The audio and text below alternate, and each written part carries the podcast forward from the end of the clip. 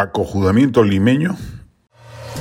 Sudaca, El pasado Perú. viernes la convocatoria de los colectivos universitarios en contra del desmantelamiento de la SUNEDU por parte del Congreso no movilizó ni a mil personas.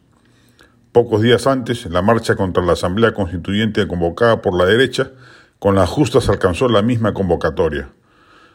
¿Por qué somos un país tan poco dado a la protesta? Fuera de la marcha de los cuatro suyos, la protesta contra la ley Pulpín, la algarada surgida luego de la asunción de mando de Manuel Merino, que terminó provocando su salida, o el desacato a la inmovilización dictada por este gobierno, no se recuerda otra movilización que haya producido efectos. Se atribuye a la informalidad masiva del país y a la- al inactivismo que esa condición laboral genera por los contratiempos propios de alguien que trabaja sin horarios, se gana el día a día y poco tiempo tiene para pensar en protestas, tal adormecimiento callejero nacional. Eso, sin embargo, no sucede en otras regiones fuera de Lima, donde diversas convocatorias logran movilizar enorme cantidad de gente, paralizar ciudades enteras y provocar reacciones gubernativas prontas. ¿Es el limeño anómico y apático por naturaleza?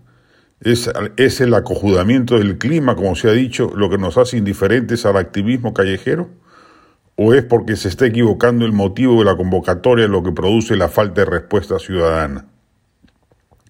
Basta analizar las encuestas, casi todas coincidentes, en los temas que más preocupan a los ciudadanos y se podrá quizás hallar la respuesta.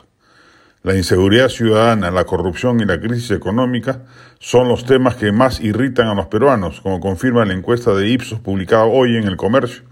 Y ninguna de las marchas que se convocan incluye esa agenda en sus convocatorias. No logran, pues, el eco debido. A ello se le deberá, obviamente, sacar filo político y ubicar claramente al principal causante de esos problemas, como es el gobierno.